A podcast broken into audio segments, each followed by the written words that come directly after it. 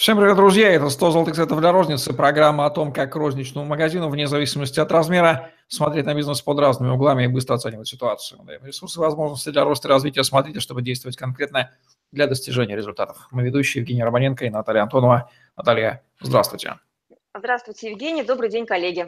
Продолжаем тему системного управления магазином с помощью идеологии категорийного менеджмента, о чем Наталья говорила в предыдущем выпуске. Сегодня говорим о том, как будет отличаться система закупок традиционная от той, которая присутствует в магазине, где есть система управления категорийным менеджментом. В чем будут главные отличия, Наталья? Да, давайте я расскажу о фундаментальных отличиях, и чтобы было понятно, что есть традиционная система закупок и что есть система категорийного менеджмента или система функционирования торгового предприятия по принципам категорийного менеджмента. Если мы говорим о традиционном, а, традиционных закупках, то это выглядит так, что наша задача а, купить нужный товар вовремя по выгодной цене. То есть основная задача – купить по лучшей цене. А в системе категорийного менеджмента стоит такая же задача, плюс продать э, вовремя в нужном объеме. То есть, а если смотреть на разницу, да, то мы видим, что в модели в системе появляется, в системе закупок появляется второй блок э, продажи. И в системном подходе при категорийном менеджменте мы берем э, вот это закупки и продажи являются стороной одной медали для предприятия. И, в принципе, исходя из этой, э, вот этого, этой, этого видения, строятся э, фундаментальные отличия и в подходах, и в объектах управления, и в ценообразовании, и в том, кто за что отвечает в этих системах, как распределяется ответственность и как мы оцениваем э, качество работы сотрудника, да, качество работы системы. Ну вот, например, если говорить о том, о том, чем отличается традиционная система закупок в подходе к управлению ассортиментом. То есть к ассортименту как относится? Предлагает поставщик, и э, ориентируясь на спрос в магазине, менеджер по закупкам, закупщик, товаровед, иногда даже продавцы, вот это вот вообще там, это моя сердечная боль, когда продавцы решают, какой товар закупать. И этим людям кажется, что они являются экспертом, и они точно знают, берут или не берут. Они э, очень хорошо понимают, как продаются 4000 позиций э, на квадратуре 100 квадратов. Я, конечно, не знаю, как это они делают, но вера вот в это, что они точно в экспертизу их прям вот непоколебимо колебимо. А, в категорийном менеджменте а, подход к ассортименту строится на предпочтениях целевых групп покупателей раз, а на выгодные, на выбранные ассортиментные стратегии и рыночные стратегии, то есть э, здесь комплексный подход к выбору товара. И основан он не на том, что кажется, а на оценке, на анализе и э, изучении, исследовании целевых групп потребителей, на постоянном контакте с покупателем, не на а, кажущихся процессах, а на четкой фокусировке и стратегии и формате. Объектом управления в традиционной системе закупок является товарная номенклатура, классификатор э, и, скажем так, строится этот товарный классификатор э, на основании прайсов поставщиков и там, как вот удобно с точки зрения товара ведения, а, э, для того, чтобы было бы удобнее закупать. И, к сожалению, а, небольшие магазины вот эту модель демонстрируют. То есть товарный классификатор сделан без бутылки, честно говоря, не разберешься. То есть там называются товарные группы какими-то так, ну, вообще непонятным образом. То есть для того, чтобы разобраться, какой товарный, какова товарная номенклатура и какой товарный классификатор, нужно обладать недюжими способностями перевода с русского на русский, ну, то есть, если э, говорить, то есть, и это делает ассортимент а, неуправляемым, вернее, он управляется не торговым предприятием, а поставщиками, и это создает хаос самом торговом предприятии. А объектом управления же в категорийном менеджменте являются товарные категории, а, как отдельная бизнес-единица и как совокупность. И планирование ассортимента делается исходя анализа а, продаж, эффективности продаж, эффективности того иного товара, товарной категории, их совокупности с привязкой к конкретным площадям. То есть, а, понимаете, что у нас есть четкое понимание, сколько рублей с квадратного метра зарабатывает а, товарная категория, сколько в рублях мы зарабатываем с того или иного товара, с того или иного контракта. Понимаете, мы можем оценивать эффективность своей работы, у нас все становится измеримо. А что касается ценообразования, ценообразования как инструмента.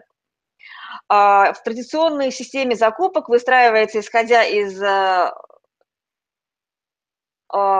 оценки по принципу «так исторически сложилось». Это такой гениальный принцип. Э, мы все время так делаем у нас все время 20 или все время 90, и мы вот такие звездные звезды. И э, не ведется, вернее, ведется суммовой учет затрат – и совершенно непонятно, сколько мы тратим на работу с конкретной товарной категорией, сколько затрат ложится на э, конкретную товарную категорию, на конкретный товар.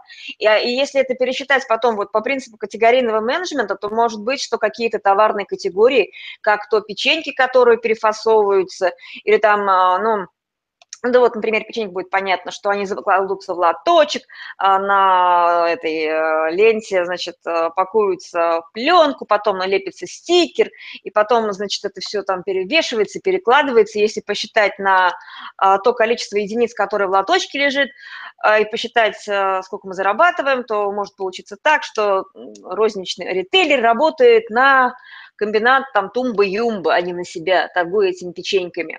И все, вот э, ничего личного, просто бизнес. А в категорийном менеджменте все это учитывается. Во-первых, э, э, цены, ценовая политика строится из трех составляющих, то есть три таких фильтра. Это затраты, это конкуренты и покупательский спрос. И обычно система настраивается, исходя из трех этих критериев по совокупности. И э, при подходе э, категорийного менеджмента мы очень четко можем понять, какая категория у нас э, приоритетная, на какой мы зарабатываем, какая дополнительная, и мы можем управлять ценовой моделью, исходя из своих интересов, а не из того, что хочет от нас проктор, комбинат или кто-то это еще там ни было. Вне зависимости от того, какой силы поставщик, вы управляете своим ассортиментом, вы управляете своим бизнесом. Ответственное лицо, вот это моя самая любимая тема, кто у нас за что отвечает в магазине. А, обычно в небольших магазинах за все отвечает у нас собственник, а, а, он же Гога, он же Гоша. И здесь важно понимать, что вот товаровед и менеджер по закупкам – это тот, кто отвечает только за закупки, и он какую задачу решает? Закупить и складировать. Он не решает задачу продавать. И, в принципе, если вы ожидаете от своего товароведа, что он будет продавать, ну, вот при традиционном подходе, No, не будет он продавать. Вы говорите, ну, вернее так, даже получается, что говорят, «А у меня хороший закупщик, он хорошо закупает. А когда я смотрю товарные остатки, говорю, да, он классно закупает. Но а кто в вашей компании отвечает за дебиторку и кто отвечает за продажи? И тогда собственник говорит, ну, продавцы.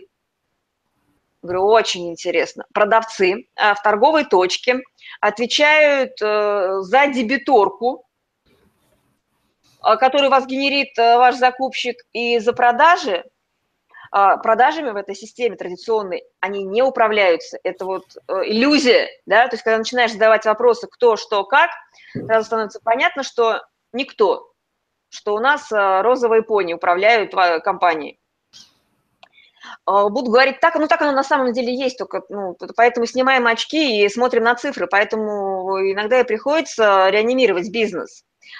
А, про принцип распределения ответственности, да, ну вот смотрите, допустим, менеджер а, по закупкам отвечает за закупки товара, за своевременный приход товара, нужного ассортименте, нужного качества, нужное место. Товаровед отвечает в системе за контроль остатков, он ведет, э, ну, остатки курирует а директор за оперативное управление ассортиментом и его ротацию. Ну, то есть это целое такое у нас какая-то такая несвязанная группа лиц, которые каждый отвечает за свой участок, и в итоге ассортиментом и э, товарной политикой управляет группа лиц. в категорийном менеджменте категорийщик, как руководитель процесс управляет и закупками, и остатками, и продажами, то есть у него полный цикл. Да, у него могут быть менеджеры по продвижению, да, у него могут быть помощники, да, он может опираться на управляющих магазинов, ну, в торговых точках, которые а, управляют его торговым персоналом на конкретной площади ну, в конкретном торговом зале, но у категорийного менеджера фокус ответственности от э, закупок до, э, до продаж, и он отвечает за то, чтобы товар подходил покупателю, чтобы он попадал в цель.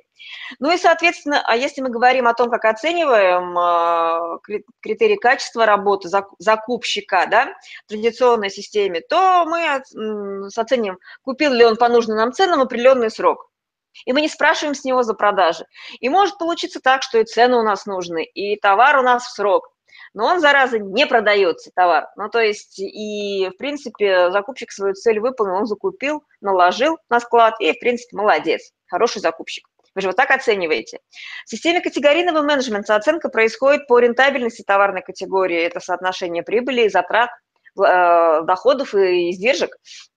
Есть конкретные плановые показатели товарооборот на метр квадратный, а, финансовые показатели и а, количественные и качественные показатели, сколько единиц должно у вас быть, а, какая глубина товарной категории.